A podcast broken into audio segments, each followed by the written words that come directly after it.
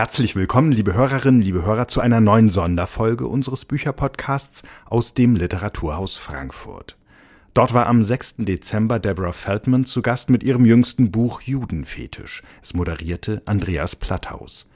In der Veranstaltung haben sich Gäste aus dem Publikum zu Wort gemeldet, deren Stimmen auf der Aufnahme nur leise zu vernehmen sind, weil sie ohne Mikrofon sprachen. Wir bitten um Verständnis für diese Einschränkung in der Tonqualität.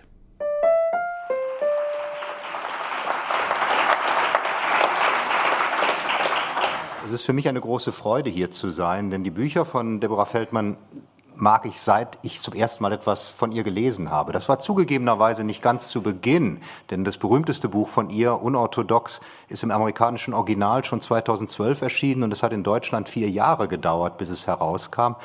Aber das las ich, vor allem deshalb, weil meine Frau damals so unglaublich fasziniert davon war. Die hatte das irgendwo entdeckt, gekauft und sagte mir, das musst du unbedingt lesen. Du bekommst einen Einblick in eine Welt, die wir einfach hier nicht mehr kennen. Und das muss man unbedingt gelesen haben, dieses Emanzipationsbuch. Und genau so habe ich es dann gelesen. Und schon ein Jahr später kam das nächste Buch von Deborah Feldmann. In dem Kontext haben wir uns dann auch kennengelernt über Bitten. Eine Erweiterung ihres zweiten Buches, was im amerikanischen Original schon 2014 erschienen war. Das ist auch das Jahr, an dem sie, in dem sie nach Berlin gekommen ist. Und unter dem Eindruck des Lebens in Berlin hat sich es in den nächsten zwei Jahren ganz grundlegend überarbeitet, vor allem ganz stark erweitert um die Erfahrungen, die sie hier in Europa gemacht hat.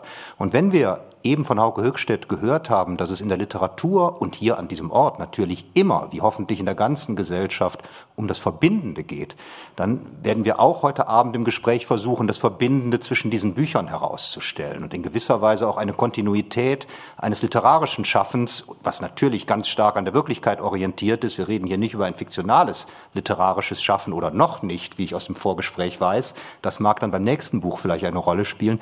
Darüber wollen wir uns auf jeden Fall unterhalten aber damit diejenigen von Ihnen, die Judenfetisch noch nicht gelesen haben, eine Vorstellung davon bekommen, was darin vorkommt, wird Deborah Feldmann zu Beginn eine Passage daraus lesen. Wir werden die aus der Mitte des Buches herausnehmen. Sie werden sehr schnell ahnen, warum just diese. Und wir werden danach noch zwei weitere Leseblöcke haben, wenn das so läuft, wie wir uns das vorstellen. Dazwischen unterhalten Deborah Feldmann und ich uns über das Buch. Und wir hoffen, Ihnen einen möglichst interessanten, vielleicht auch unterhaltsamen Abend bieten zu können, so ernst das Thema natürlich auch ist, über das wir hier reden. Aber jetzt freue ich mich sehr auf die Lesung. Vielen Dank.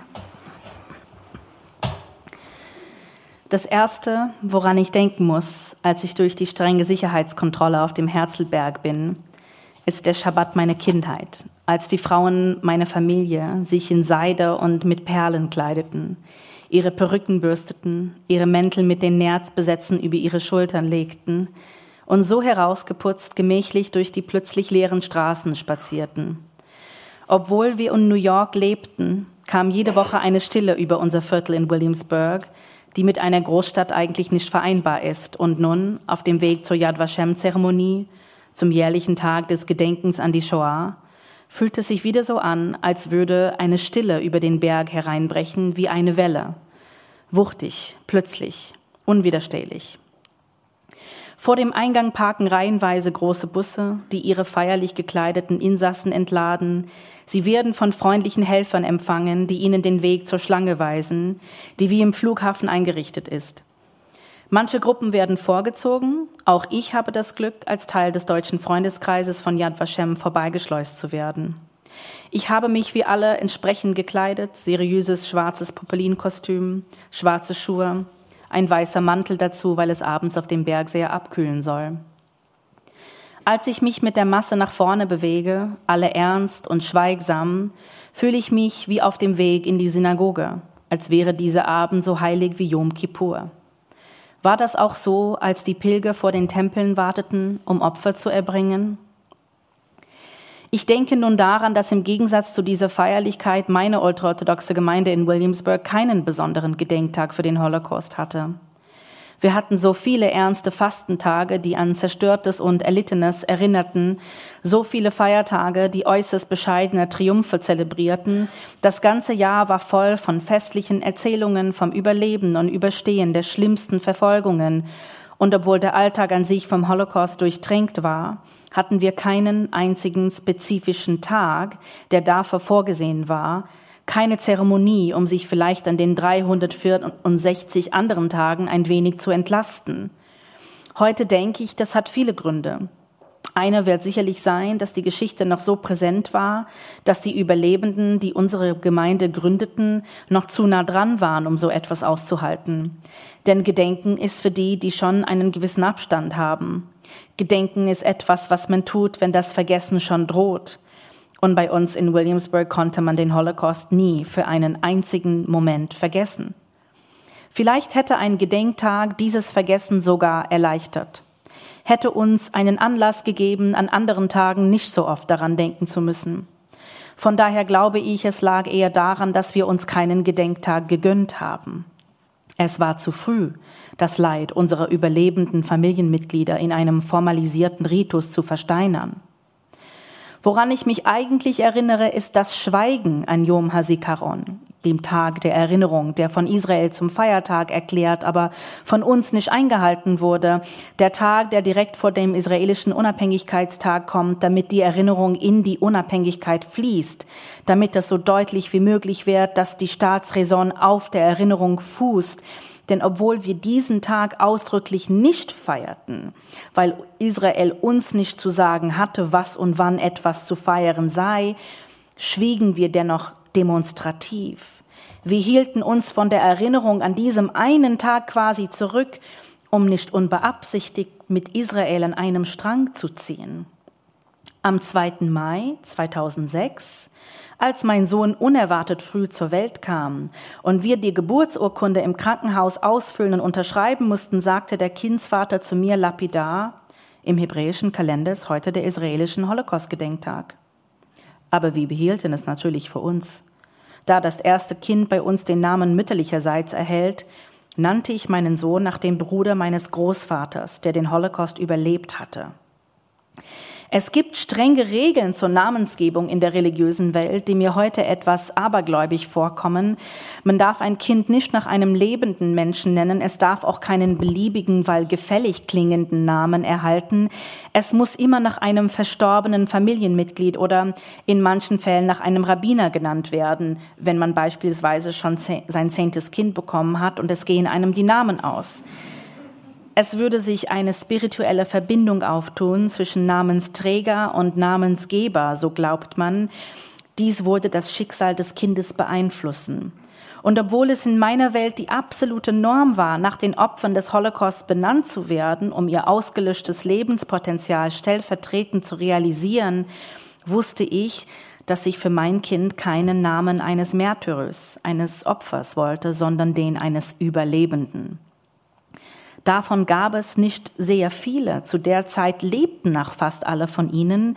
Es kam nur dieser Großonkel in Frage. Aus irgendeinem unerklärlichen Grund hatte noch keine seinen Namen für sich beansprucht, obwohl meine Großeltern schon mehr als sechs Dutzend Enkelkinder ihr eigen nannten und er schon 20 Jahre zuvor verstorben war.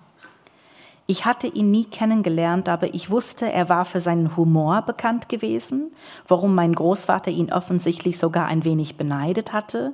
Aber was mich an meinem Großonkel von klein auf immer fasziniert hatte, war die Geschichte seines Überlebens, diese mysteriöse Art und Weise, wie es ihm und seiner Ehefrau mit ihrem neugeborenen Kind gelungen war, dem Lager Mauthausen weitgehend unversehrt zu entkommen und nach dem Krieg wieder zueinander zu finden und eine große Familie in Amerika aufzubauen aufzubauen. Mein Sohn kam zur Welt am Tag der Erinnerung und ich nannte ihn nach einem Mann, der davongekommen war.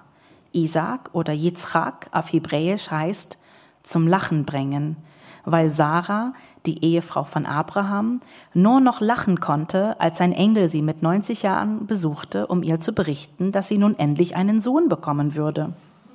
Sie glaubte dem Engel nicht, bekam das Kind trotzdem und ließ seinen Halbbruder Ismael und dessen Mutter prompt vertreiben. Als das Kind noch ganz klein war, befahl Gott Abraham, seinen Sohn auf einem Altar zu opfern, zog aber in der letzten Sekunde zurück. Z, meine Bekannte mit den palästinensischen Wurzeln, erzählte mir einmal, die Muslime würden die gleiche Geschichte erzählen, aber eben mit Ismael als Opfergabe. Jedenfalls beginnt die Geschichte mit dem Opferbringen ganz früh. In der Tempelzeit hatte man nur Tiere geopfert, keine Menschen, aber das Wort Holocaust bedeutet verbranntes Opfer. Es ist ein Hinweis auf die tausend Jahre, in denen man Gott mit dem Erbringen von Opfern besänftigen musste. Es ist eine Rückbesinnung auf das Kind Isaak, das das Messer von Abraham ergreifen wollte, um sich selbst den Hals aufzuschlitzen. Entweder aus Empathie mit seinem Erzeuger oder aus Sorge vor dessen Zögerlichkeit. Und obwohl Gott sich damals in letzter Sekunde gemeldet hatte, um die Sache abzusagen, hatte er dieses Mal lange auf sich warten lassen und dann war es schon fast zu spät gewesen. Fast war das ganze Opfer erbracht. Fast blieb nichts mehr. Fast. Dass dieser Tag auch Yom HaShoah heißt, ist nur eine Abkürzung. Eigentlich heißt er im vollen Yom HaZikaron VeHaShoah VeHagvura, wortwörtlich Tag der Erinnerung an die Shoah und das jüdische Heldentum. In sich ein Widerspruch, der sich in der gesamten gegenwärtigen jüdischen Identität spiegelt. Das Volk als zu Asche verbranntes Opfer, aber zugleich als Held. Das aus dem alten Verhältnis zwischen dem Gott Ergebenen und dem Gott selbst endgültig aussteigt, sich von der Dynamik der Besänftigung und Passivität befreit. Heute heißt Jude sein, Opfer sein und triumphierender zugleich. Juden sind einerseits eine diskriminierte Minderheit, andererseits eine politisch einflussreiche Macht. Aber die Positionen werden größtenteils getrennt voneinander verhandelt. Nur in dem Namen dieses Tages werden sie klar vereint. Dieser Tag soll nur an das Vergangene erinnern als etwas Abgeschlossenes, Unwiederholbares, Beendetes. Es ist ein endgültiger Abschied von der Verfolgung, die so lange aufgrund der religiösen Überzeugung ausgehalten wurde, und es ist auch ein Abschied von Gott und Vater, eine letzte Niederbrennung des jüdischen Erbers, ein Opfer für alle Opfer. In der Kantine links hinter dem Eingang, wo manche sich noch schnell mit Tee und schwarzem Kaffee aufwärmen, gibt es Tische mit Schildern, die Herkunftsländer aufzeigen. Da sitzt man mit allen zusammen, die aus demselben Land kommen wie man selbst. Unser Tisch, Deutschland, ist ganz hinten. So unauffällig wie möglich, denn eine deutsche Präsenz ist hier neu. Zum ersten Mal ist eine hochrangige Repräsentantin aus Deutschland dabei, Bärbel Bass, die Bundestagspräsidentin. Am Holocaust-Gedenktag gibt es jedes Jahr ein besonderes Thema der Erinnerung, einen speziellen Fokus und dieses Jahr geht es um die Deportationen an sich. Es geht um die Züge, die direkt zu den Massakern führen die Frachtwaggons, die ihr Menschengut in Todeslagern entluden. Deshalb ist dieses Jahr auch der Chef der Deutschen Bahn anwesend. Wir sitzen nun alle zusammen in einer Reihe vor der großen Bühne, in der deutschen Reihe, und als ich meinen Platz einnehme, höre ich hinter mir, wie eine Gruppe offensichtlich wohlhabender jüdischer Amerikaner und Amerikanerinnen, wahrscheinlich bedeutsame Spender, da wir uns sehr nah an der Bühne befinden, aufgeregt flüstern. Ich höre, wie sie von allem, was sie schon gesehen haben und noch sehen werden, erzählen, wie sie über ein Land reden, das sie eigentlich als nah und familiär wahrnehmen wollen, obwohl ihre verwundeten Aussagen unbestreitbare Befremdung ausstrahlen, die sie mit Mühe zu übertönen versuchen. Sie reden Englisch mit diesem Ostküstenakzent, den man aus den prestigereichen Milieus kennt. Es dunkelt schon, als die Zeremonie endlich beginnt. Es gibt die üblichen Kaddisch-Gebete, die ich mittlerweile noch besser kenne als in meinen jüngeren Jahren, weil sie bei jeder Holocaust-Gedenkveranstaltung in Deutschland gesprochen werden. Und mit meinen siebeneinhalb Jahren in Deutschland habe ich wahrlich schon sehr viele solche Veranstaltungen besucht. Vielleicht bin ich deshalb etwas reserviert, was den heutigen Abend angeht, denn ich weiß nicht, was Israel meinen Erfahrungen in dieser Hinsicht noch hinzufügen könnte. Es geht hier darum, den Staat Israel zu legitimieren und diese Zeremonie ist dafür da, um dies jedes Mal wieder neu zu begründen und abzustützen. Das Vergangene ist eingefroren und der Bezug zu ihm genauso. Nur so kann man die Gegenwart leugnen, von sich fernhalten. Man überstülpt sie mit der Vergangenheit und erspart sich den Blick drauf. Eine frische Brise weht zu uns herüber, schleicht um unsere Knöchel, um unsere Nacken herum. Man zieht die Mäntel über die Schultern, faltet die Arme über der Brust. Nun richtet sich unsere Aufmerksamkeit links auf eine hohe Nebenbühne mit sieben Fackeln, hinter welchen sieben Holocaust-Überlebende sitzen, die weit über unsere Köpfe hinwegschauen. Jeder und jeder von ihnen hat ein Familienmitglied dabei, etwas zurückgesetzt, womöglich als Unterstützung oder Rückhalt. Während auf dem großen Bildschirm im Hintergrund ein Film läuft, worin sie ihre jeweiligen Geschichten erzählen, zünden sie einer nach dem anderen eine Fackel an. Schaul Spielmann, der Mann mit demselben Nachnamen wie mein bayerischer Urgroßvater mütterlicherseits, weswegen ich die deutsche Staatsbürgerschaft habe, hat Auschwitz nur mit Hilfe von Wundern überlebt. Später meldete er sich bei der Palmach und kämpfte in allen israelischen Kriegen bis zu Yom Kippur-Krieg. Er bekennt sich in dem Film ausdrücklich zum Staat Israel und man sieht Bilder von ihm in Uniform, seine Hand militärisch salutieren, während er unten auf der Bühne das Feuer entzündet. Man zählt seine vielen Kinder und Enkelkinder auf. Hinter mir schluchzt die Amerikanerin, die vorhin so viel über ihre touristischen Eindrücke erzählt hat. Aber ich bin noch seltsam unberührt, als hätte ich mich schon im Voraus dagegen gewappnet, von irgendeiner unsichtbaren Kraft zu Gefühlen manipuliert zu werden, die anderen nützlich sein könnten. Ich bin komischerweise auf der Hut, für irgendwelche Kause eingenommen zu werden. Ich bin unangemessen zynisch. Ich denke, hier werden Überlebende ausgebeutet, wie meine Großeltern immer verbittert sagten, nämlich, dass die Juden aus Europa Israel nur in dem Sinne nützlich wären, als sie ihnen einen politischen Grund für ihre Machtübernahme lieferten. Ansonsten wären sie überflüssig, sogar eine Belastung. Ich denke an die traurige Geschichte von dem Holocaust-Überlebenden Aaron Appelfeld, der in seinem Buch Geschichte eines Lebens beschreibt, wie Israel ihn als Waisenkind aufnahm und ihn gewaltsam geformt hat, ihm das richtige jüdische Leben eingetrichtert hat, ihm seine Haltung zu seiner Herkunft abgesprochen und zu seiner Vergangenheit umgedeutet hat. Und doch sind es hier unfassbare Geschichten, die erzählt werden, man versteht, dass jedes Überleben eine ganze Welt bedeutet, eine ganze Reihe an Wundern erfordert hat. Die Zweifel legen sich unvermeidlich, auch bei solchen Zynikern wie mir. Rebecca aus Holland, die erst in Amsterdam studiert hat, bevor sie endlich nach Israel ausgereist ist, Moshe aus Budapest, der später ein Kibbutznik wurde, Beni aus Libyen, der viele wichtige Gebäude in Israel errichtet hat, Zwi aus einer wohlhabenden orthodoxen Familie aus Polen, der später gemeinsam mit seiner Mutter im Unabhängigkeitskrieg kämpfte, Schmuel aus Krakau, der später einer von Eichmanns Wächtern wurde, Ari, schon in Litauen ein Zionist, der sich noch früh einschmuggelte, um Soldat zu werden, alle erzählen sie, was das Land Israel für sie bedeutet, alle auf unterschiedliche Art, und es ist wahrhaftig, es ist glaubwürdig. Alle im Publikum schweigen, sitzen gerade auf ihren Stühlen, keiner ist abgelenkt oder unberührt. Und dann kommt Olga. Ich merke schon auf, als sie ihren Geburtsort nennt, Uiferherto in Nordostungarn. Das ist der Geburtsort meines Großvaters väterlicherseits ein paar Kilometer entfernt vom, Geburtsort, vom Geburtsort seiner Ehefrau, also meine Großmutter. Ich war schon da. Ich habe den Ort gesehen. Plötzlich nimmt diese Geschichte Konturen an, Farbe, Gerüche, als wäre sie eine eigene Erinnerung.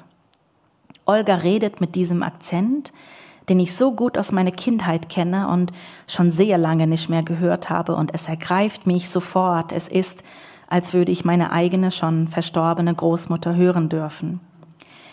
Ihr Schicksal ist auch fast das gleiche. Die Deportation nach Auschwitz Anfang 44, der Verlust der ganzen Familie an einem einzigen Tag. Und hier bricht sie ab. Sie kann die Worte nicht aussprechen, die ich schon so gut kenne. Sie kann nicht vergast sagen. Sie schaut zu irgendjemandem hinter der Kamera und sagt, muss ich es erzählen? Bitte zwingen Sie mich nicht, es zu erzählen. Ihre Worte rauben mir den Atem. Während ich zuhöre, bin ich in angespannter Erwartung auf die Kante meines Stuhles vorgerückt. Ich sehe ihre zusammengesackten Schultern, ihr tief trauriges Gesicht, ihre Augen, die nun niedergeschlagen auf ihre sich immer wieder faltenden Händen gerichtet sind. Und diese Momentaufnahme, die jetzt lange auf dem Bildschirm bleibt, weil keiner daran dachte, sie aus dem Film zu schneiden, sondern im Gegenteil, diese Trauer, diese Verzweiflung musste unbedingt in Szene gesetzt werden, ihre Wucht entfalten. sie ist für mich wie ein Faustschlag in meinen Bauch. Mir ist so, als würden sie es mit meiner eigenen Großmutter tun, sie zum Erzählen zwingen und dann diesen intimen, privaten Schmerz, den sie lebenslang gehütet hat, vor so vielen Menschen bloßstellen. Und ich kann sie nicht mehr auseinanderhalten, die Olga und meine Großmutter. Ich möchte laut aufschreien, dass jemand den Film stoppen muss, damit der Bildschirm endlich wieder schwarz ist, vor allem um, um nicht mehr diesen Schmerz erleben zu müssen, aber stattdessen bersten endlich die Tränen aus meinen Augen. Das Ziel ist erreicht, denke ich dann, egal mit welchen Mitteln. Um mich herum schauen alle mit weiten Augen, als würden sie es auch versuchen, entweder mit den Tränen oder mit deren Unterdrückung. Olgas Tochter erhebt sich aus dem Dunkeln und zündet für ihre Mutter die Fackel an, und Olgas Gesicht verschwindet hinter den Flammen. Nachher gibt es trockene Kekse und Biskuitkuchen, Kaffee aus großen Samovaren, wie beim typischen Ausfasten in den Synagogen meiner Kindheit, ein bekömmliches Essen für einen schon lange leeren Magen. Wieder hinten an dem Tisch der Deutschen, in einer unscheinbaren Ecke. Die Amerikanerin am Tisch schräg gegenüber, die vorhin hinter mir saß, weint nun in den Armen ihres Mannes. Ich höre, wie sie laut und panisch immer wieder den einen Satz auf Englisch wiederholt. We cannot forget what they did to us. We cannot forget what they did to us. Wir dürfen nicht vergessen, was sie uns angetan haben. Die Betonung fällt mal auf das eine, mal auf das andere Wort. Cannot. Forget. Did. Und dann to us. To us. To us. Und ich stolpere über dieses us, dieses uns. Wer ist dieses wir? das so darin geübt ist, den Schmerz der anderen vor uns selbst zu beanspruchen. Und wenn es uns nichts mehr nutzt, werden wir uns dann noch an diesen Schmerz erinnern? Werden wir ihn in anderen erkennen und etwas tun, um ihn zu lindern? Ich fürchte, indem wir den Schmerz geheiligt haben, haben wir uns vom Wahrnehmen aller anderen Schmerzen befreit. Vielen Dank.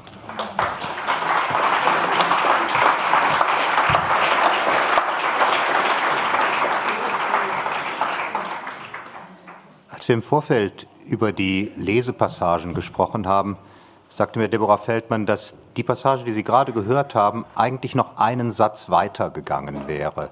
Das ist aber dann nicht in das Buch eingegangen. Was für ein Satz wäre da noch gekommen?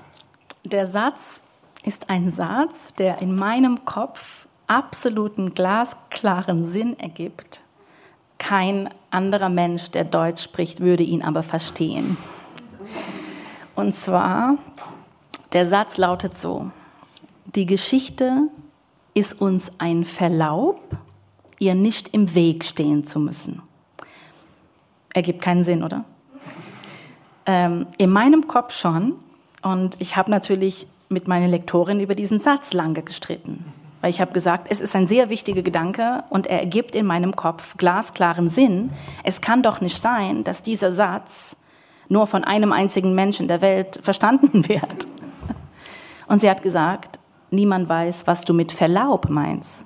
Und ich habe gesagt, aber ihr habt ja im Deutschen diesen Ausdruck mit Verlaub. Ja, mit Verlaub versteht man. Aber warum versteht man nicht Verlaub? Was ist mit Verlaub? Mit Verlaub ist ein Erlaubnis, das man nicht erteilt bekommt. Es ist eine Erlaubnis, was man sich einfach nimmt. Mit Verlaub, aber ich sage Ihnen schon jetzt meine Meinung, ja? Niemand hat mir dieses Erlaubnis mitgeteilt, aber trotzdem nehme ich mir dieses Erlaubnis, ich nehme mir den Verlaub. Und ich habe gesagt, die Geschichte ist uns ein Verlaub. Das heißt, wir nehmen uns die Geschichte, ohne dass die Geschichte uns diese Erlaubnis erteilt. Und wir nehmen diese Geschichte als Vorwand, als Begründung, nicht im Weg dieser Geschichte stehen zu müssen. Das heißt, die Geschichte, die Vergangenheit, alles, was passiert ist, nutzen wir nicht, um daraus zu lernen. Und das passt für mich sehr gut zusammen mit, diesen, mit, diesen, mit dieser Szene, wo es ja so klar ist, um was für Schmerzen es hier geht, aber dass die Schmerzen nur dann beansprucht werden, wenn sie gewisse Zwecke bedienen. Und für mich ist die Geschichte nicht etwas, was man selektiv anwenden kann oder oh, man kann nicht aus ihr selektiv lernen. Und es gab aber keine Möglichkeit, diese Gedanke, wie ich ihn in meinem Kopf im halb jiddischen, halb deutschen formuliert habe, auf Deutsch auszudrucken. Deshalb ist sie einfach gestrichen worden.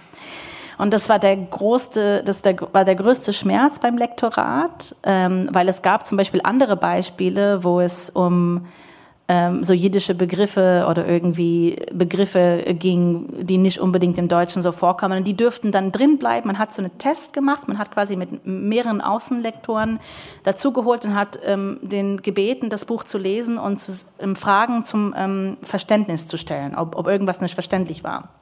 Und gerade bei diesem Satz waren alle Außenlektoren sich einig, das geht nicht. Aber es war der einzige Satz. Und zum Beispiel so ein Begriff wie Trostschnitzel dürfte drin bleiben.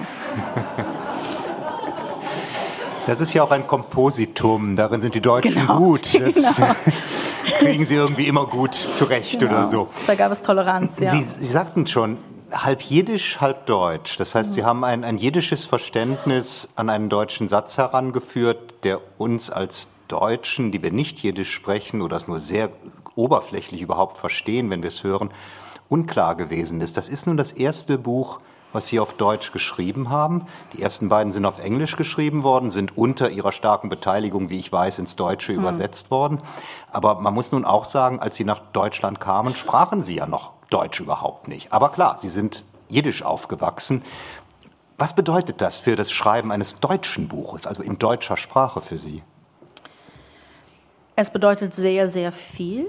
Ähm, es ist eine lange, komplizierte Geschichte, aber es fängt da an, als ich das allererste Mal in Deutschland war und die deutsche Sprache gehört habe. Und an dem Zeitpunkt in meinem Leben hatte ich mich versucht, irgendwie vollkommen im Englischen zu verwurzeln, wo ich mich aber immer als Hochstaplerin wahrgenommen hatte.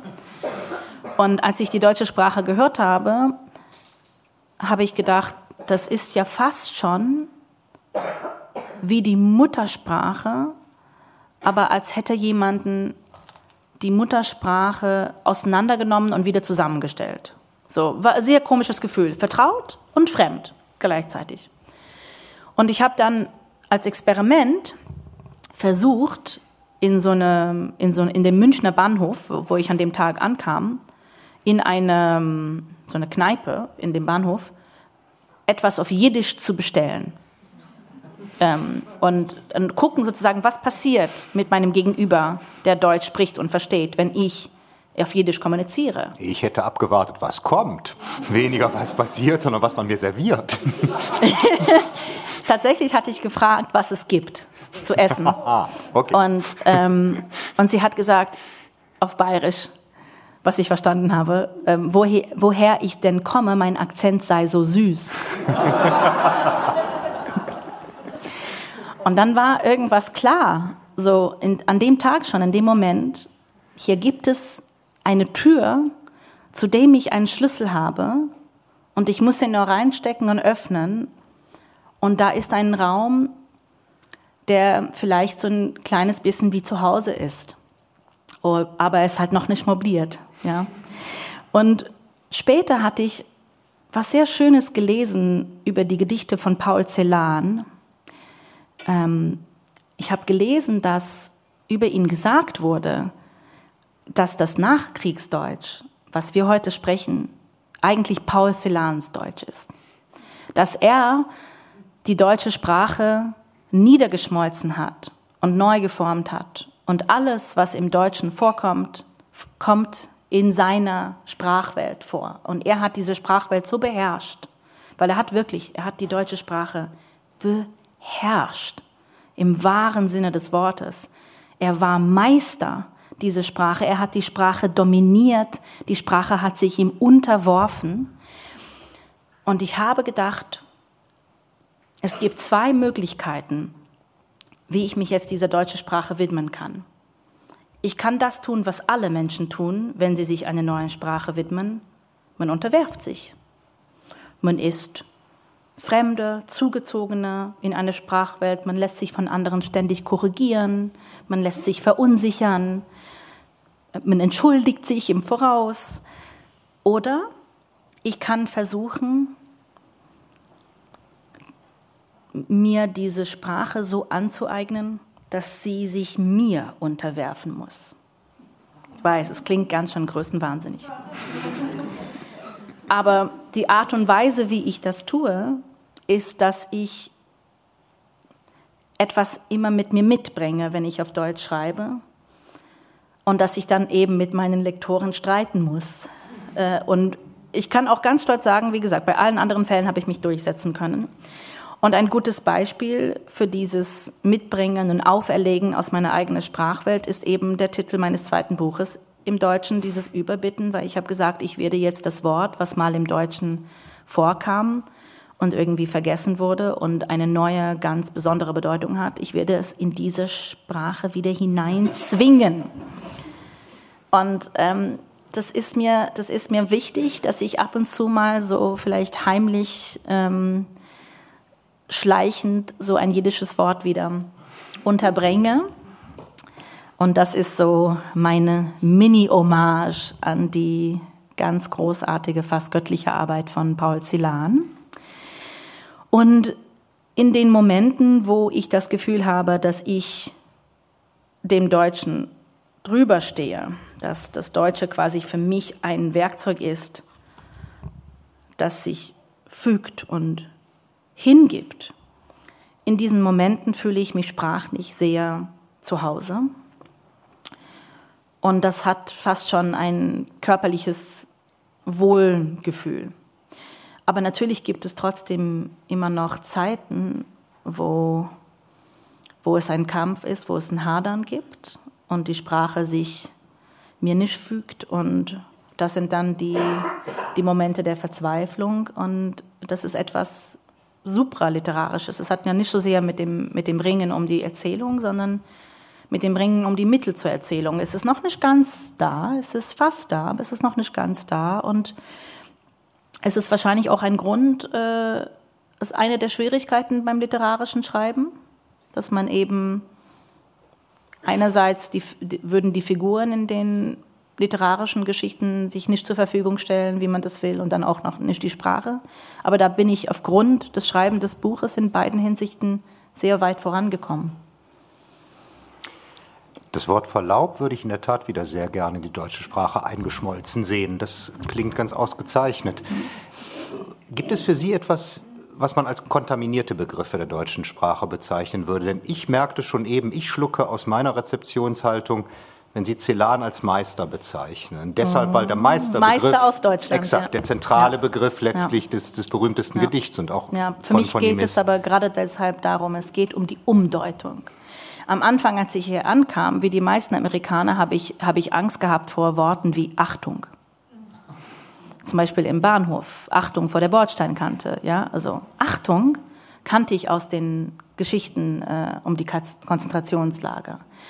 Ähm, Anmeldung hat mich wahnsinnig Angst gemacht. Man muss sich anmelden, das, das hat man bei der Gestapo gemacht. Ja, also ähm, solche Worte hatten, ha, haben mich sehr beunruhigt am Anfang und heute finde ich das gerade deshalb wichtig, dass man diese Worte so vollständig umdeutet und dass man auch ihre kulturelle Implikationen immer in Frage stellt. Wie nutzen wir diese Worte heute? Inwiefern dürfen wir? Ich habe natürlich auch gelernt, dass es gewisse Worte gibt, die man nicht nutzt im Deutschen heutzutage weil man sie nicht umdeuten kann. Zum Beispiel, das habe ich in diesem Buch erfahren, das Wort Führer nutzt man nicht mehr. Ich wollte einen Reiseführer beschreiben und habe dann, weil es ja in einem Absatz mehrmals vorkam und weil ich als Schriftstellerin gelernt habe, dass man nicht das gleiche Wort immer wieder in einem Absatz wiederholt, wollte ich mal abwechseln auf Führer. Unser Führer hat uns dann durch die Stadt. Ge das geht nicht. Okay, das musste ich dann akzeptieren. Was haben wir gemacht? Wir haben ein Wort aus dem Englischen genommen. Guide. Guide, Expert und so.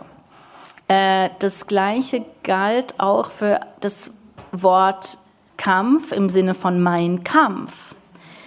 Wobei ich glaube, Karl-Ove Knausgard hatte ja ähm, diese Bücher Min Kamp genannt. Hat man die im Deutschen so übersetzt? Nein, nein. Ach so, immerhin. Nein, das hat man nicht gemacht. Und es wird auch sehr interessant. Das nächste Buch von Knausgard, was jetzt gerade zur Übersetzung vorliegt, heißt im norwegischen Original Das Dritte Reich.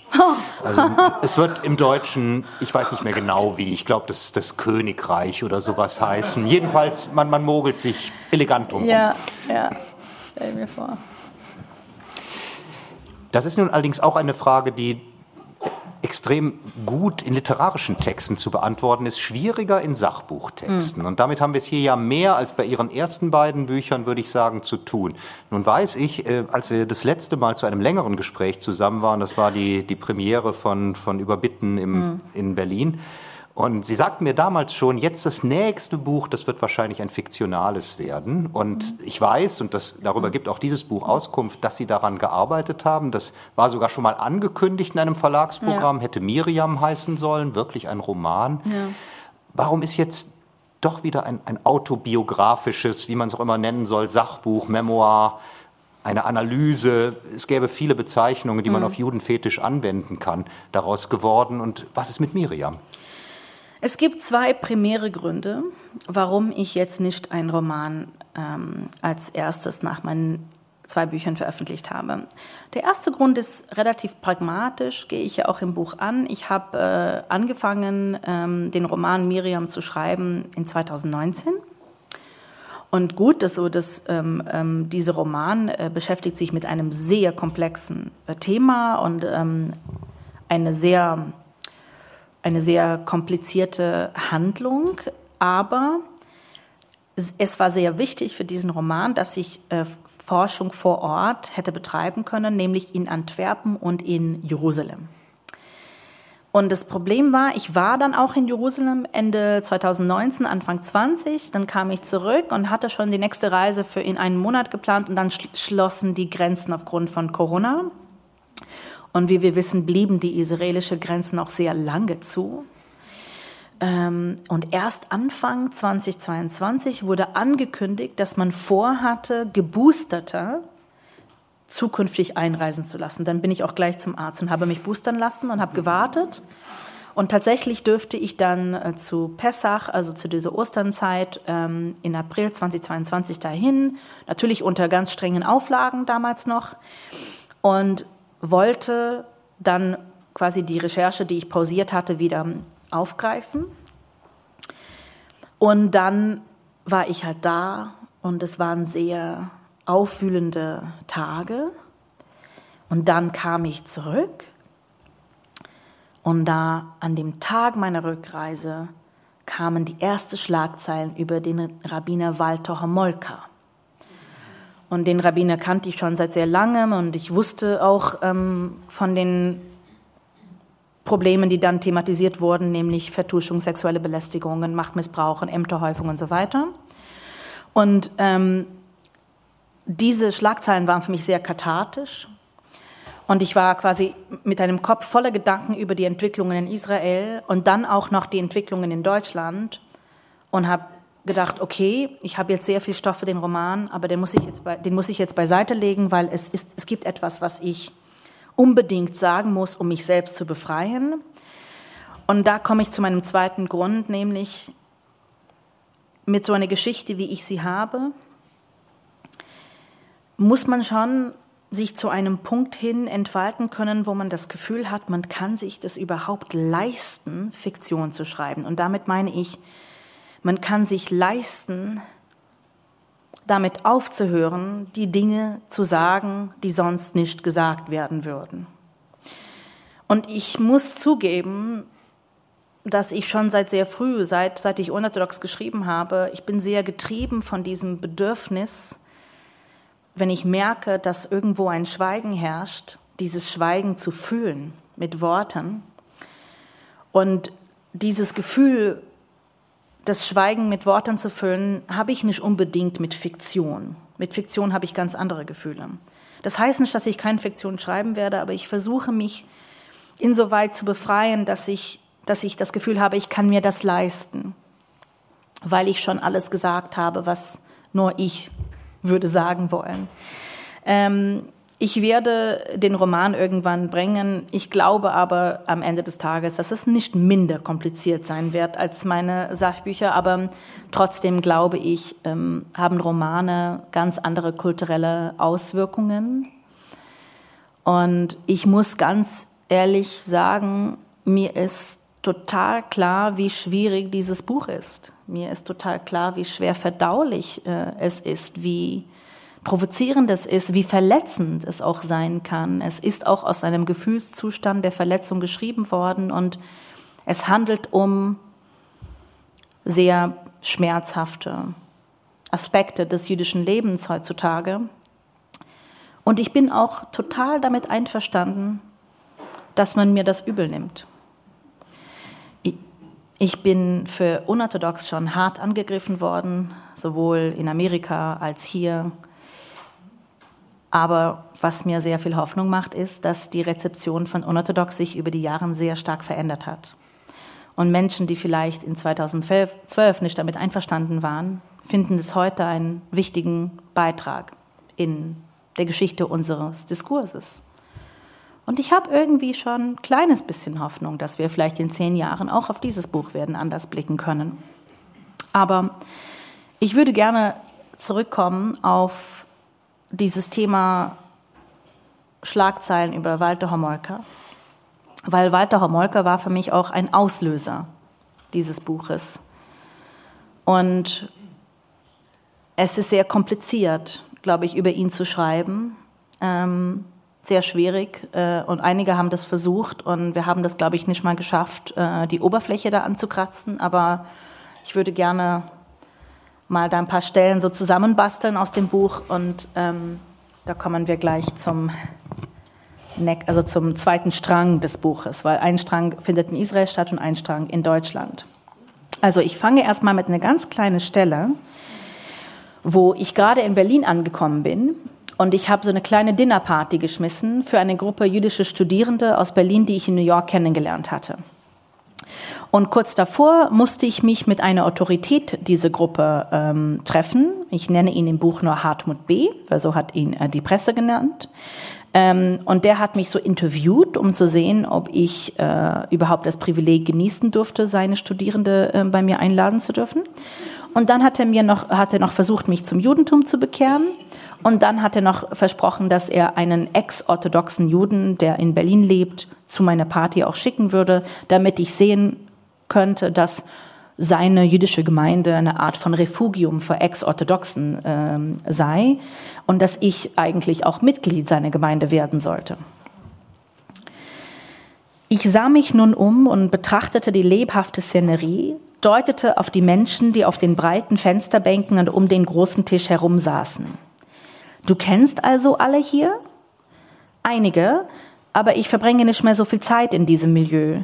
Du weißt, wie es ist, wenn man so aufwächst, wie wir es taten.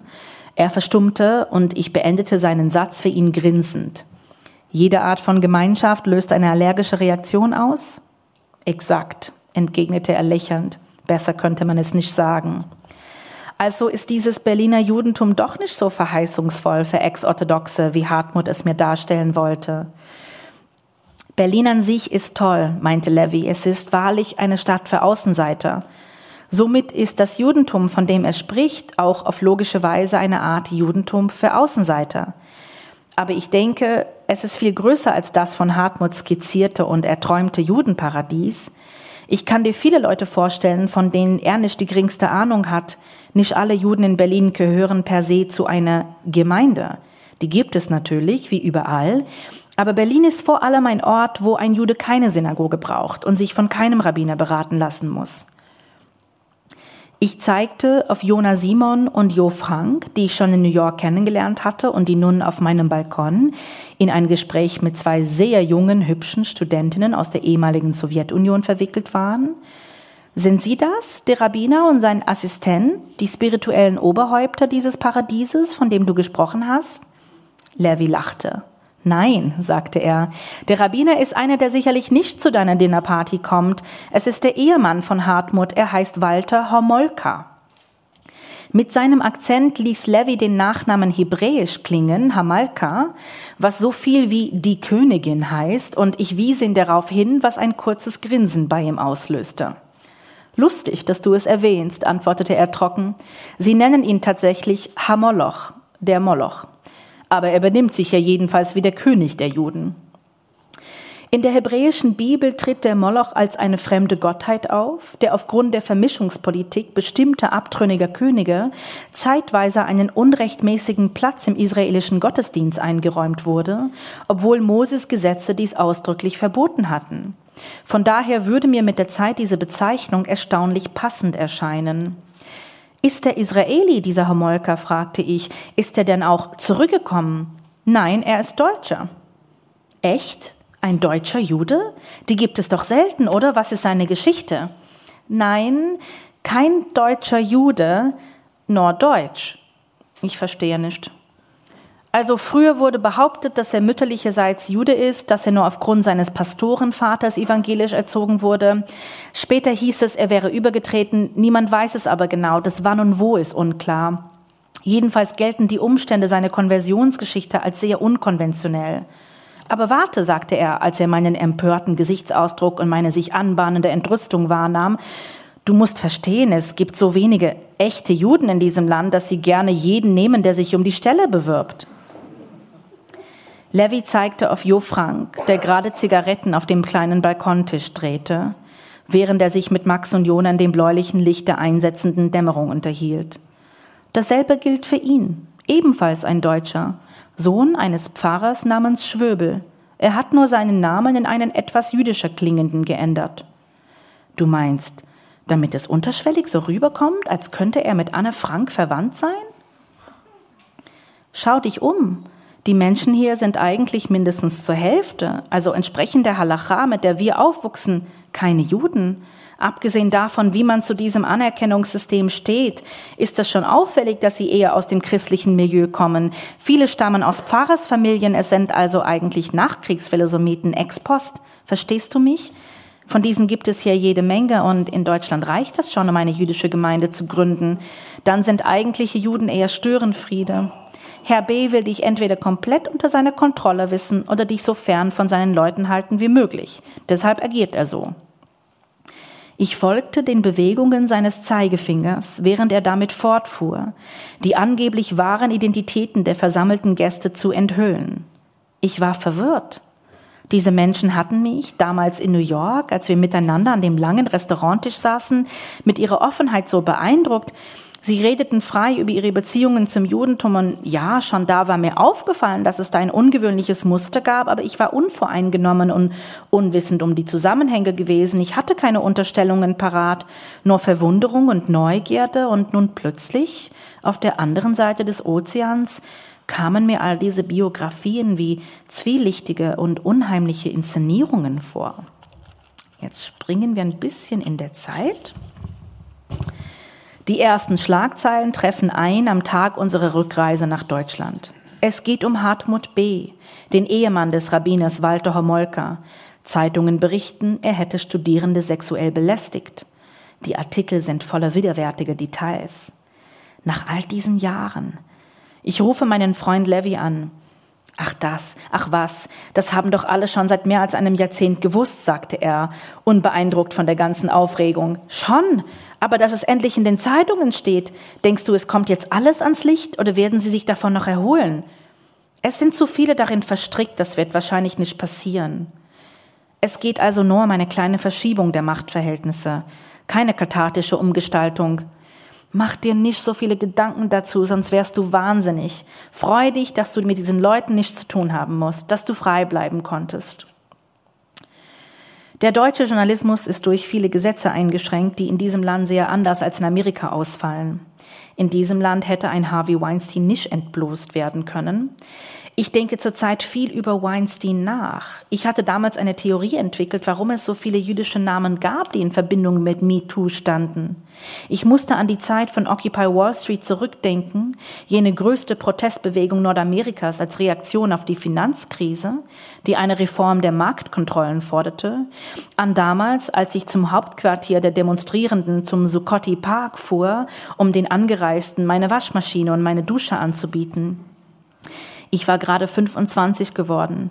Die Bewegung weckte große Hoffnungen in mir, nachdem Obama die Schuldigen an der Krise weitgehend hatte davonkommen lassen und ich als alleinerziehende Mutter versuchte, in der Rezession ein Leben ohne jeglichen Ressourcen zu beginnen.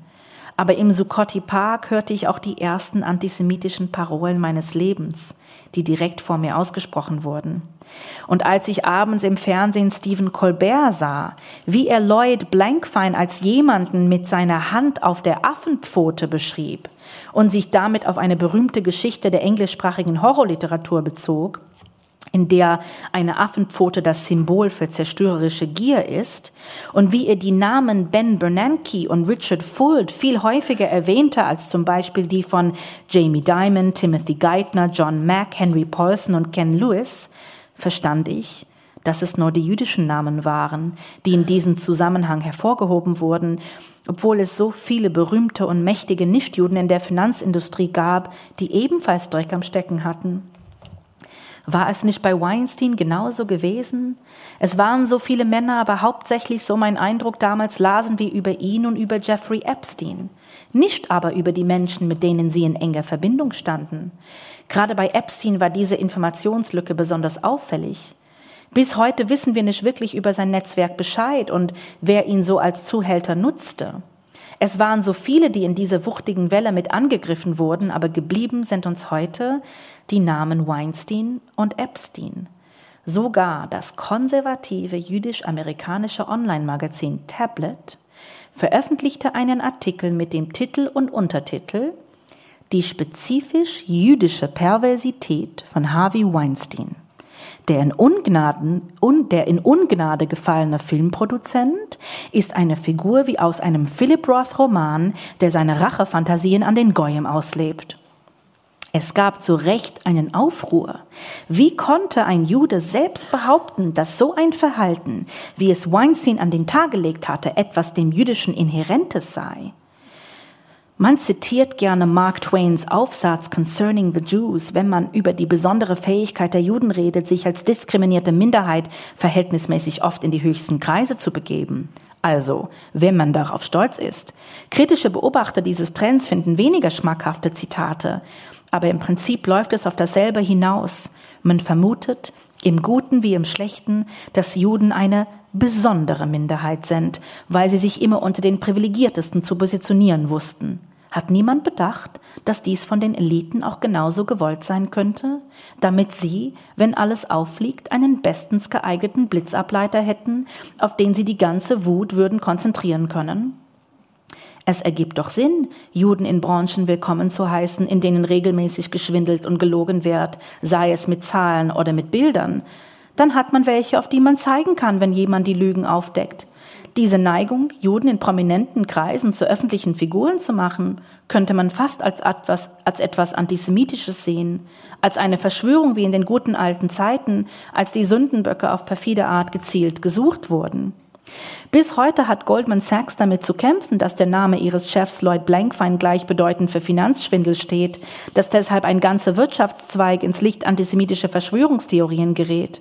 Tatsächlich wird kein Name so sehr mit der Finanzkrise und dem damit einhergehenden Elend in Verbindung gebracht wie der von Blankfein. Auch das Bild von der Affenpfote geht mir nicht aus dem Kopf. Damals musste ich es Freundinnen mühsam erklären, warum die berechtigte Entrüstung über die Krise hier als Antisemitismus zum Ausdruck kam.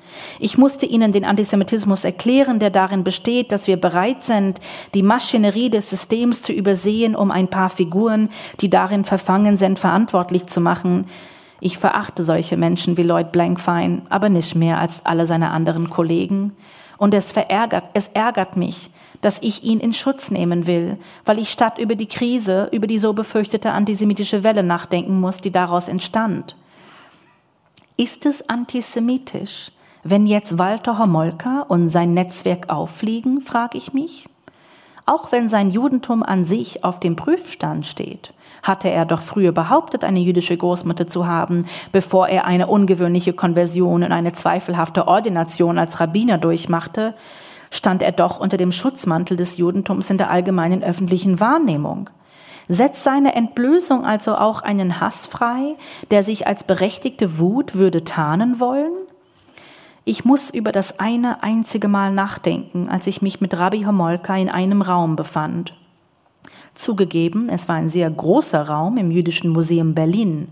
Ich war gerade angekommen in Deutschland und eine Stipendiatin, die ich schon in New York kennengelernt hatte, lud mich zu der Veranstaltung ein, wo das fünfjährige Jubiläum des von ihm ins Leben gerufenen Stipendiums gefeiert werden sollte. Der Saal war so voll, als wir ankamen, dass wir einen Stehplatz ganz hinten nehmen mussten. Vorne war eine prunkvolle Bühne mit Podium eingerichtet. Verschiedene wichtige Figuren aus Politik und Kultur waren anwesend. Es gab lange, sich selbst wichtig nehmende Reden von Menschen, die ich damals noch gar nicht kannte. Später würde ich es aber sehr wohl tun. Dann kam Homolka endlich zu Wort. Ich hatte vor dem Umzug mein C1-Zertifikat im Goethe-Institut erworben. Ich erinnere mich noch, wie sehr ich mich freute, alles, alles verstehen zu können, was er sagte.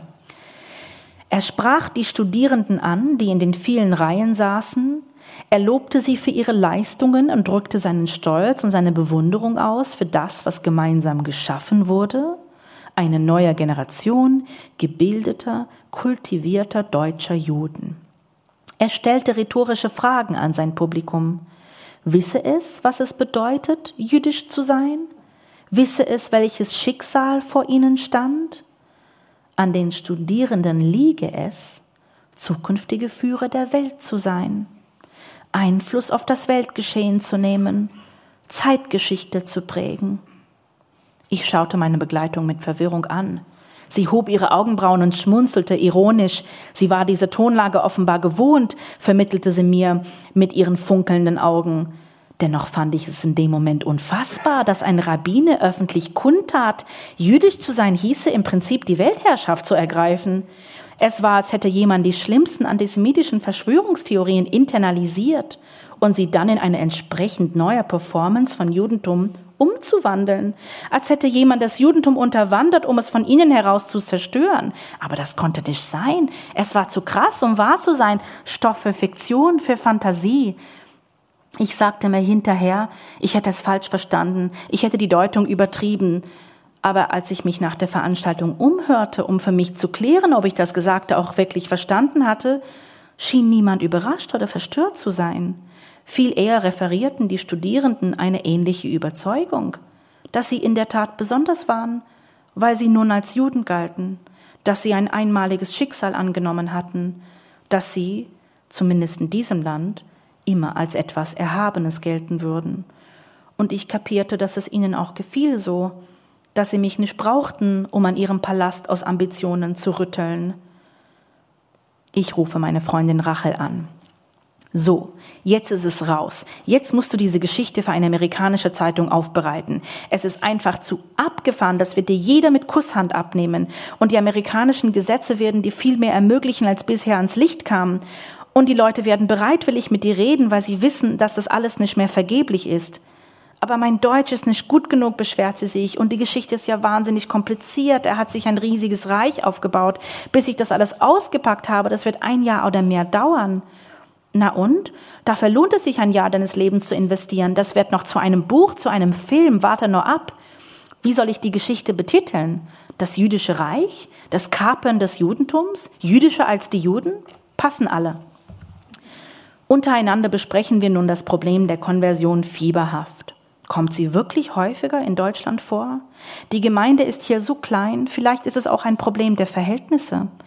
Manche sagen, das Problem bestehe darin, dass die Konvertiten komischerweise alle an Machtpositionen gelangt sind, dass es denen nicht um das Judentum selbst gehe, sondern um die Vorteile, die sich, sich damit einhandeln, einhandeln.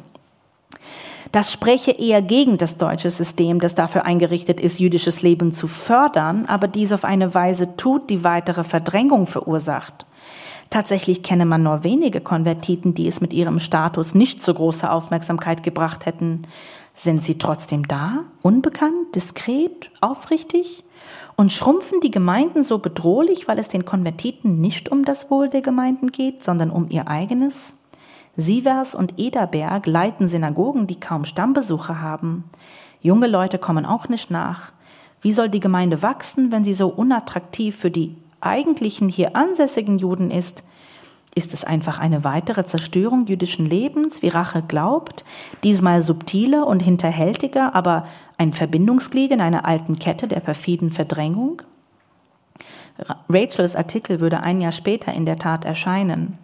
Homolka sei besonders darin begabt, würde er erklären, jenen begüterten Deutschen ihre historische Schuld abzunehmen. Man nenne ihn einen Wunderrabbiner, der schwärmenden Journalisten verkünde, der Holocaust sei für seine Generation, knapp zwei Jahrzehnte nach dem Zweiten Weltkrieg geboren, nun nicht mehr zentral. Wir schaffen viele neue Arten, jüdisch zu sein. Für alle, die Juden sein wollen, finden wir einen Weg, dies zu ermöglichen, würde der Artikel Rabbi Homolke weiter zitieren. Am Ende käme das Zitat eines eigentlichen jüdischen Rabbiners in Deutschland, der die Lage so beklagte. Erst haben sie uns vernichtet, nun werden wir einfach ersetzt. Aus dem sicheren Abstand des englischsprachigen Raums ist eine weitere skurrile Geschichte um einen modischen Scharlatan, ein Zirkus, über den man tuscheln und schmunzeln kann, aber die Absurdität der Blamage kaschiert die tiefe Wunde, die sie bei den deutschen Juden hinterlässt. Niemand nimmt für sie Partei, weil sie immer noch nicht gewollt sind, nicht in ihrem wahrhaftigen Dasein, nicht wenn es eine bessere Version gäbe, die sich politischen Zwecken dienlicher erwiese. Wann immer wir über die Konversion reden, muss ich unweigerlich an den genau einen Witz denken, den mein Großvater zu jedem festlichen Essen erzählte. Es ging um einen Juden aus dem Städtel, der die Benachteiligung aufgrund seines Bekenntnisses irgendwann leid war. Er ging zur Kirche und sprach den Priester an. Vater, darf ich Christ werden? Der Priester antwortete begeistert. Aber selbstverständlich, mein Sohn, komm nur herein und wir machen dich zum Christen.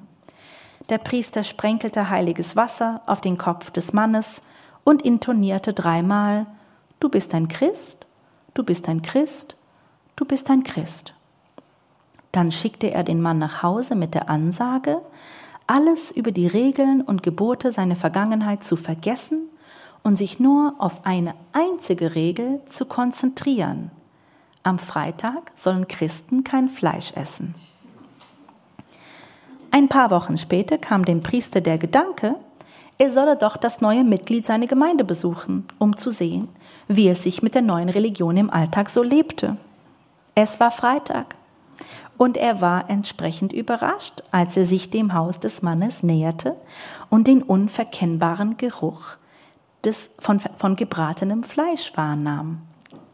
Er schritt eilig zur Tür und klopfte vehement dagegen. Der Mann öffnete mit einem herzlichen Gruß, wie Sie mich ehren, Vater, kommen Sie bitte herein. Ich wollte gerade das Essen auf den Tisch stellen.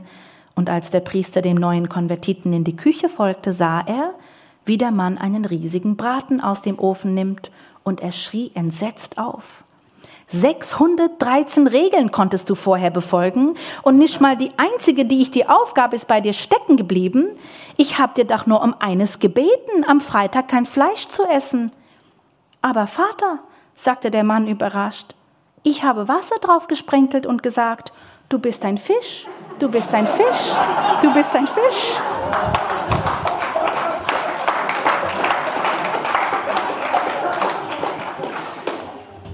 Bei dieser Analyse, die nun zugegebenerweise am Ende mit dem Beispiel ja eigentlich die umgekehrte Konversion beschreibt, ich bin mir nicht ganz sicher, ob ein Rabbi eine ähnliche simple Lösung parat gehabt hätte, hat es Sie dann doch gewundert, dass diese Analyse des, des Antisemitismus, die wir ganz am Anfang ja auch in dieser Passage hatten, da war, jetzt plötzlich gegen sie selber angewendet wird, dass man diesem Buch auch vorgeworfen hat, es sei antisemitisch, gerade weil es eben auch eigentlich nur über Juden spricht, über, mhm. über die Rolle, die Juden in der Gesellschaft einnehmen, über den Machtfaktor, den jüdisch sein hier in Deutschland zumindest bedeutet. Und Sie sagten schon, der zweite Strang spielt in Israel.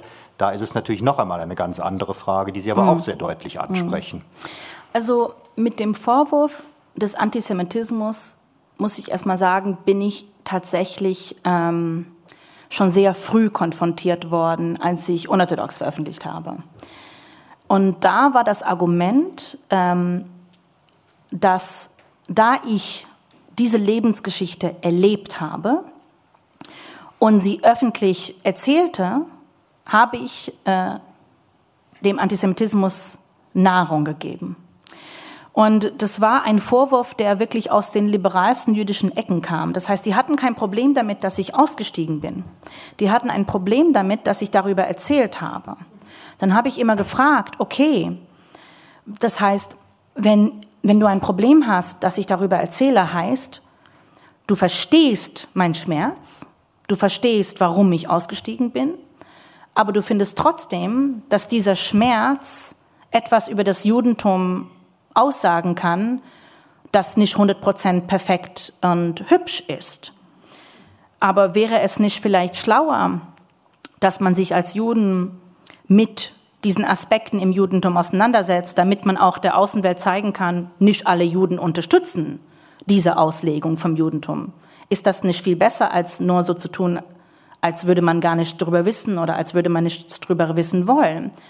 Und ich glaube, also neulich habe ich zum Beispiel in, in einem New York Times Podcast ein sehr spannendes Interview mit einer Reformrabbinerin aus Los Angeles gehört, die Sharon Krause. Die hatte äh, äh, an Yom Kippur ein Predigt gehalten, das im Nachhinein viral ging, weil es so eine Art von Vorhersage, äh, also es klang wie eine Vorhersage des 7. Oktobers. Und sie hat erzählt in dem Podcast, sie hat gesagt, mehr Culpa, wir haben zu lange hinweggeschaut. Wir wollten uns nicht mit dem Fundamentalismus im Judentum auseinandersetzen. Es war uns unbequem. Wir wollten uns lieber von anderen Prioritäten ablenken. Das war falsch. Das dürfen wir nicht mehr tun. Es ist unsere Aufgabe, sich diese Realität zu stellen und eine deutliche Gegenposition zu entwickeln.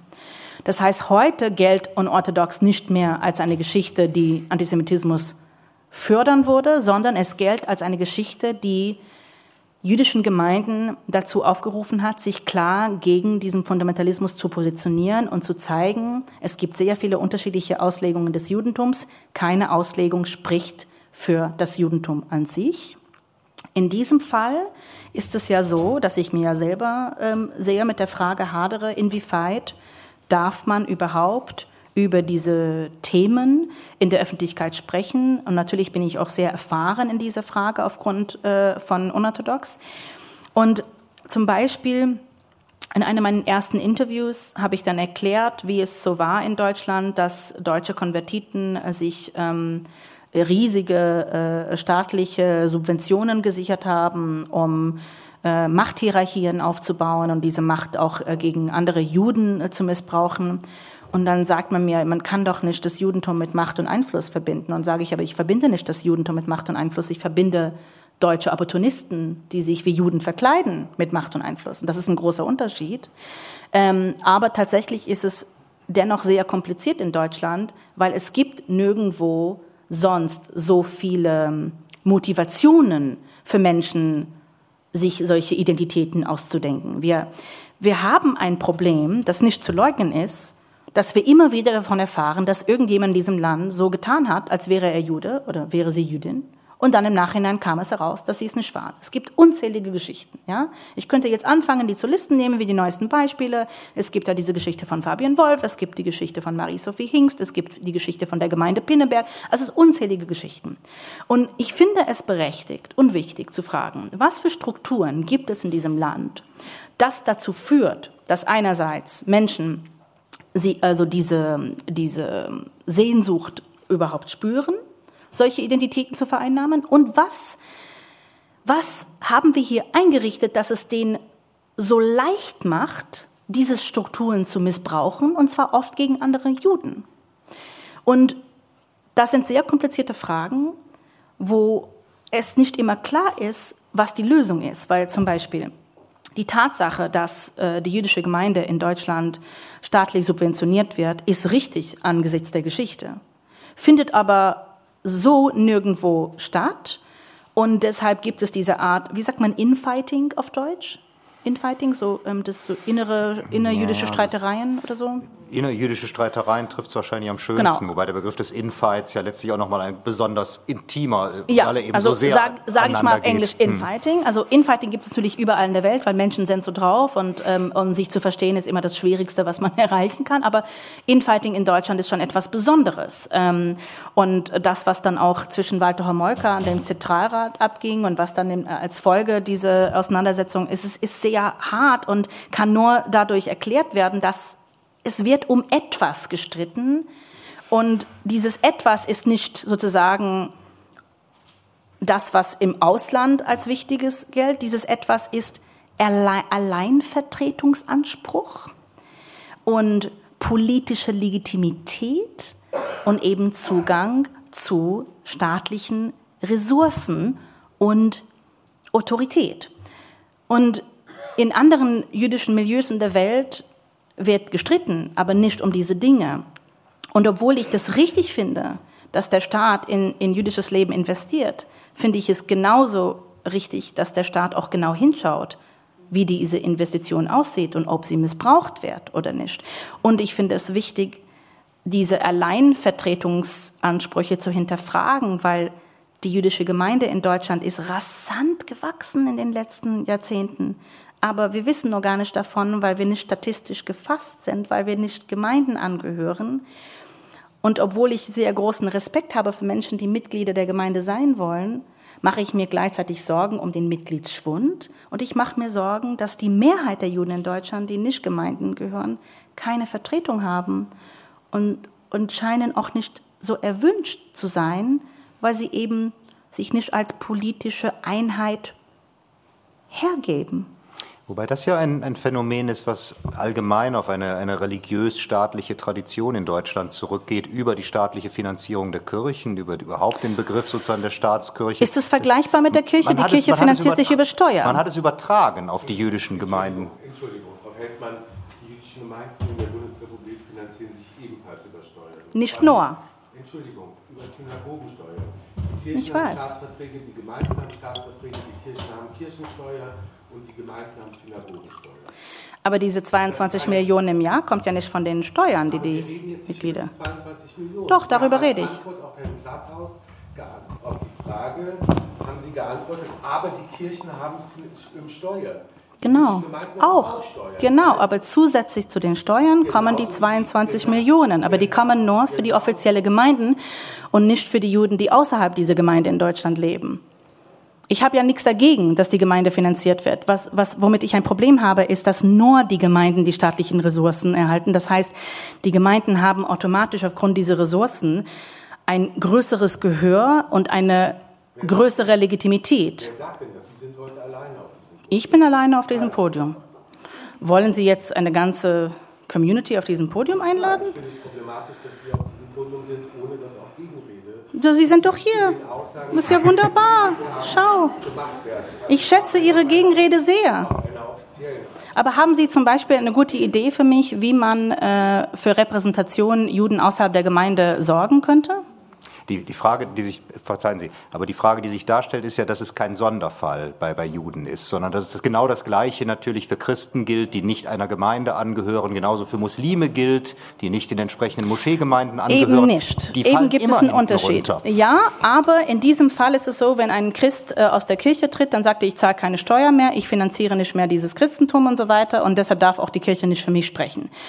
Das Ding ist, ich zahle auch keine Steuern an die jüdische Gemeinde, aber die jüdische Gemeinde spricht trotzdem weiter für mich, weil die jüdische Gemeinde wird als Sprachrohr für Juden in Deutschland wahrgenommen.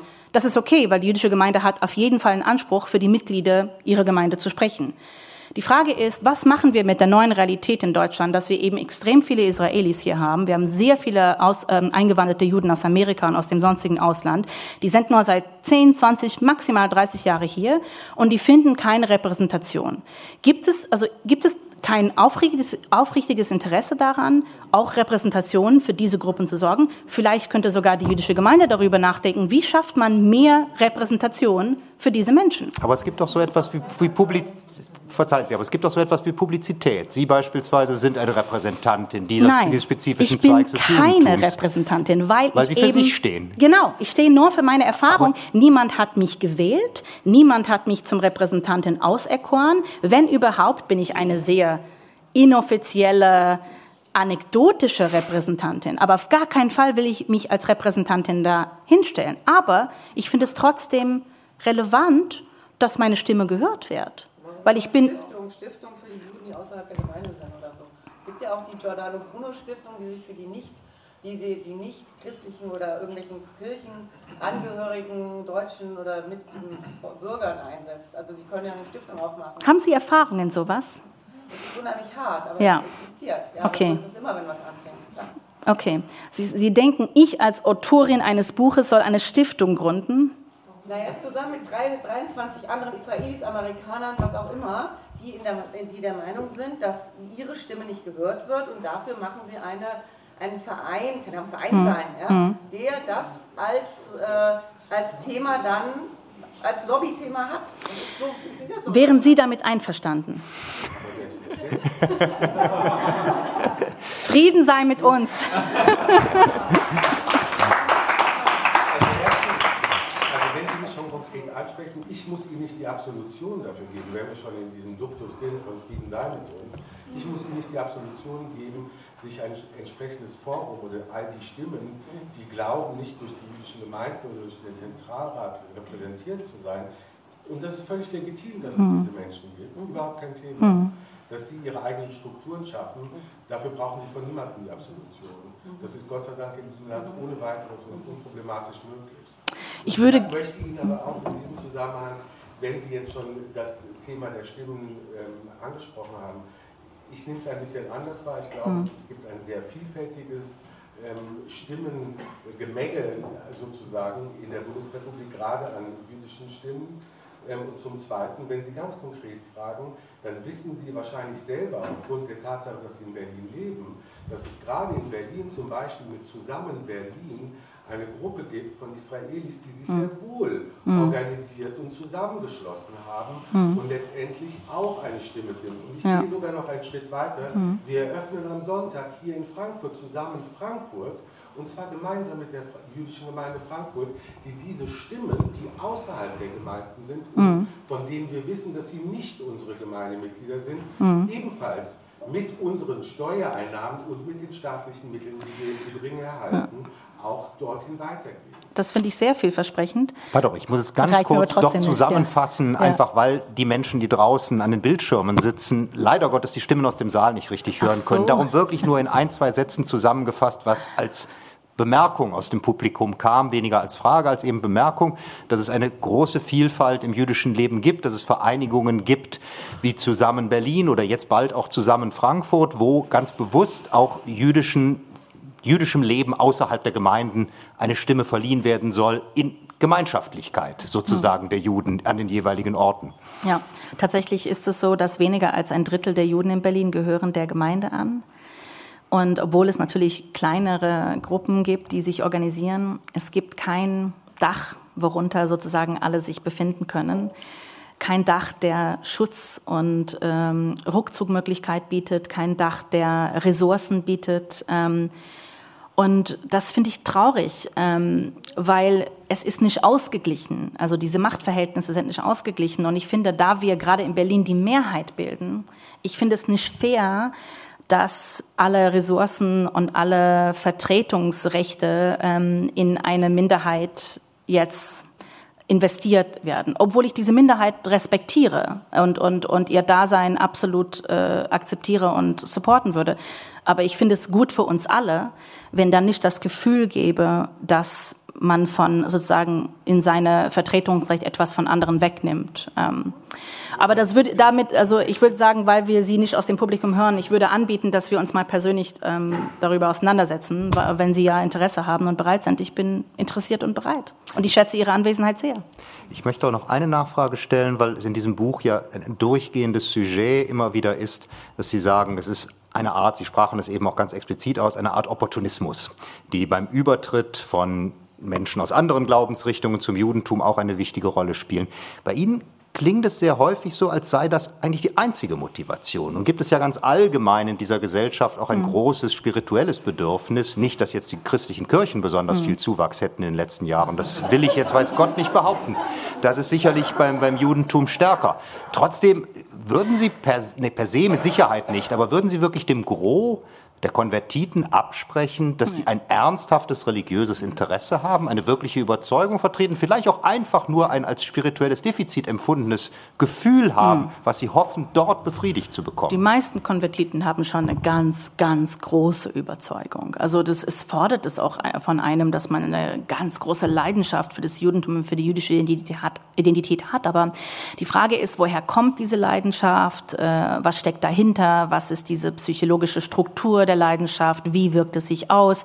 Warum ist es so, dass so viele Konvertiten das Gefühl haben, aufgrund ihrer Konversion müssen sie jetzt Positionen der Vertretung und, der, und des Einflusses auch einnehmen? Weil die meisten Konvertiten, die ich im Ausland kenne, die leben ja das Judentum für sich selbst nicht um für irgendjemand zu sprechen oder in der Öffentlichkeit damit zu stehen. Ich finde es echt bemerkenswert, wie viele ähm, solche Persönlichkeiten hier äh, in, der, in, in dem Scheinwerferlicht stehen und darüber bestimmen dürfen, äh, wie das Judentum hier wahrgenommen wird und wer für das Judentum sprechen darf. Ich glaube aber, das ist nicht allein ihre Schuld. Ich glaube, es liegt auch etwas äh, an den sozialen, an den Strukturen, an den gesellschaftlichen Entwicklungen, dass eben Judentum so etwas beigemessen wurde in diesem Land, wo die Menschen vielleicht das Gefühl haben, es ist ja so schön, das Jüdischsein hier zu verkörpern es tut einem einfach seelisch gut. Ja, also dieses, dieses Gefühl, ähm, dass, man, dass man eine Identität gehört, die, ja, die eine so unglaublichen, unglaubliches Narrativ besitzt, was einem auch Lebensbedeutung äh, und Sinn geben kann. Und das ist in diesem Land sehr verstärkt. Das Judentum ist hier wahnsinnig aufgeladen. Es gibt eine ganz große Liebe zum Judentum in diesem Land, was ich ja auch erlebt habe hier als Autorin äh, von unorthodoxen Überbitten, dass die Seele sind immer voll und die Menschen wollen vom Judentum was erfahren und die wollen mir ihre Erfahrungen über das Judentum erzählen. Nirgendwo sonst in der Welt gibt es so eine Leidenschaft dafür. Das heißt, es ist teilweise diese Strukturen, die auf nachvollziehbare und auf verständliche Weise entstanden sind und dann die Menschen, die aus persönlicher Leidenschaft in diese Strukturen rutschen. Und ich glaube, das passiert dann irgendwann von sich selbst. Und in dem Fall Homolkas ist ja enormer Schaden angerichtet worden. Wobei er andererseits vor Gericht freigesprochen worden ist von den Vorwürfen. Er hat Schadenersatz bekommen für die Homolka? Berichterstattung. Homolka? Naja, 93 Prozent seiner Vorwürfe sind nicht das ist das Problem der Juristerei, selbstverständlich, naja, der je nachdem, ja, wie es gemacht wird. Er hat ja mit 8% oder 7% Recht gehabt. Komm, mit 7%, da hat, die musste ja alle seine Ämter, auf alle seine Ämter verzichten. Jetzt ist er noch Uniprofessor und er arbeitet weiter und er hat natürlich immer noch Kontakte in diesem System, das angeblich übernommen wurde. Aber ich kenne Menschen, die von ihm missbraucht wurden, eingeschüchtert wurden, verdrängt wurden, die mussten dieses Land verlassen, Menschen mit jüdischen Vorfahren in diesem Land, die von einem deutschen Konvertiten hier verdrängt wurden, beleidigt wurden, bedroht wurden. Also das sind furchtbare Missstände. Und es ist einerseits Schuld diese politische Strukturen, dass diese Missstände stattfinden. Aber ich frage mich auch, wo war die jüdische Gemeinde? Warum hat die jüdische Gemeinde nach all diesen Jahren, wo sie gewusst haben, was da findet, alle haben das gewusst und das Erste, was passiert ist nach den Schlagzeilen in der Zeitung ist, alle sind auf Sozialmedien gegangen und haben gesagt, wir haben das doch alle gewusst. Warum haben wir nicht was unternommen? Ist es so schlimm in Deutschland, also dass, dass man das Gefühl hat, man kann nie innerjüdische Kritik ausüben? Naja, das hätten Sie nun den christlichen Gemeinden genauso vorwerfen dürfen. Naja. Es ist wirklich ein Schema, was offensichtlich aus einer Die katholische Kirche steht, steht in Verantwortung für diesen Missbrauch. Also das wird ständig thematisiert. Sie, sie hat Jahrzehnte dafür gebraucht. Jahrzehnte Muss dafür gebraucht, ja. Geben Sie vielleicht in jüdischen Gemeinden noch ein okay, paar Jährchen. alles klar.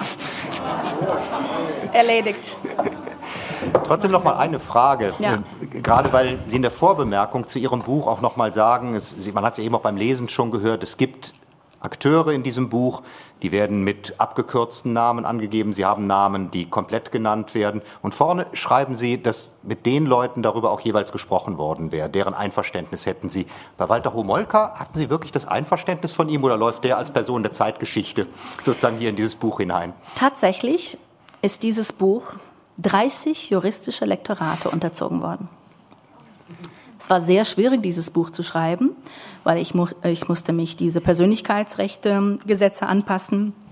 Und Ähm, man hat einfach nicht die Freiheit, äh, über Dinge hier zu schreiben wie anderswo. Das heißt, ich habe mich um die Geschichten drumherum geschrieben. Und das Einzige, was ich tun durfte, ist das zu erwähnen, was schon in der Presse vorkam. Weil wer nicht in der Presse erfolgreich klagen kann, dass er so erwähnt und beschrieben wird, kann auch kein Autor, kein Autorin des Buches an, ähm, verklagen. Das heißt, Homolka hat die meisten seiner Klagen nicht gewonnen.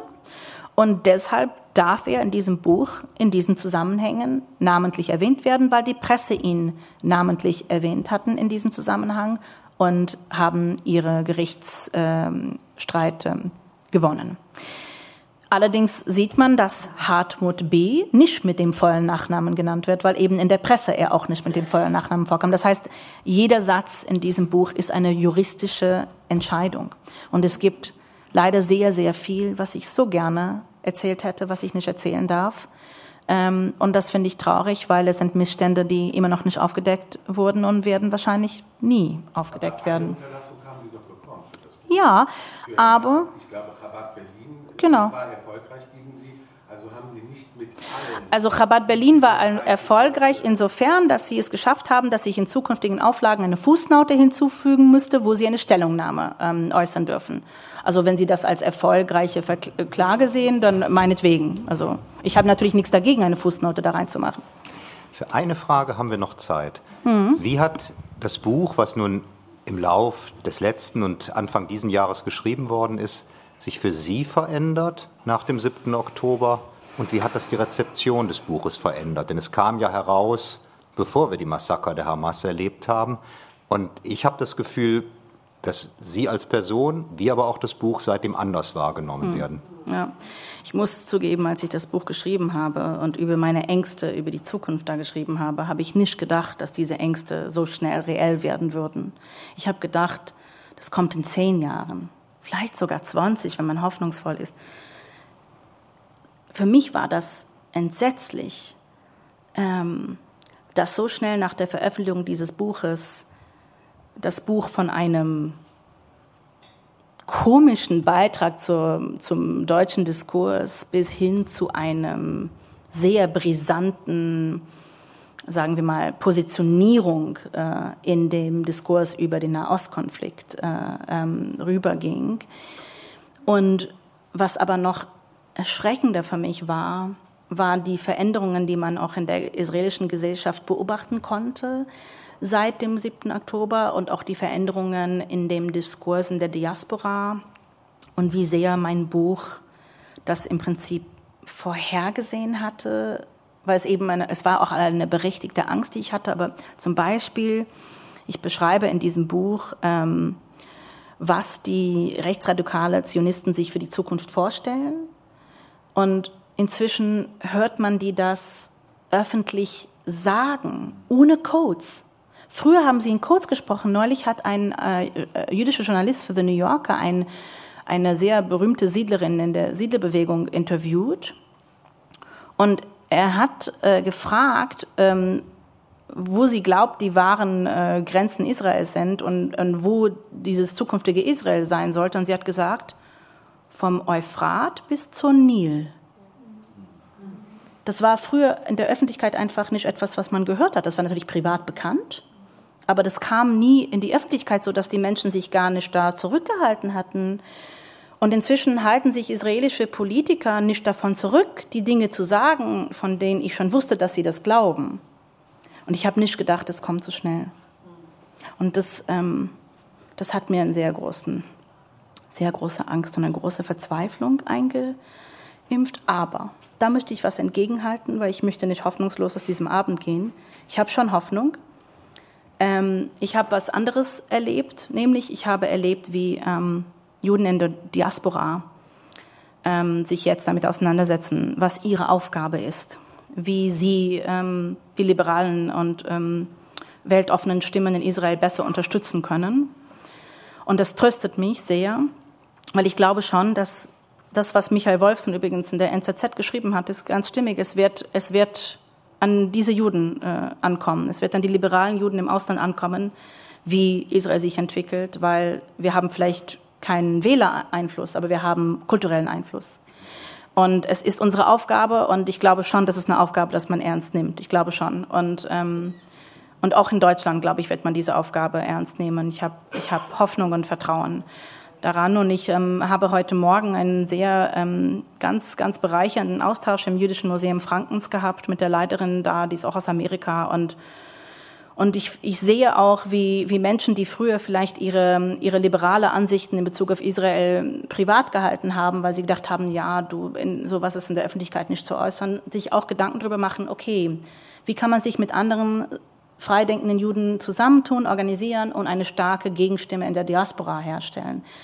Weil Juden sind eben vielfältig, kompliziert, alle Art politischer Ansichten. Wir dürften alle Gehör finden. Wir dürfen, wir haben alle einen Anspruch auf Repräsentation und wir haben auch alle einen Anspruch auf Repräsentation in dem jüdischen Staat, weil das ein Staat für Juden ist. Nicht manche Juden, nicht nur rechtsradikale Juden, sondern für alle Juden.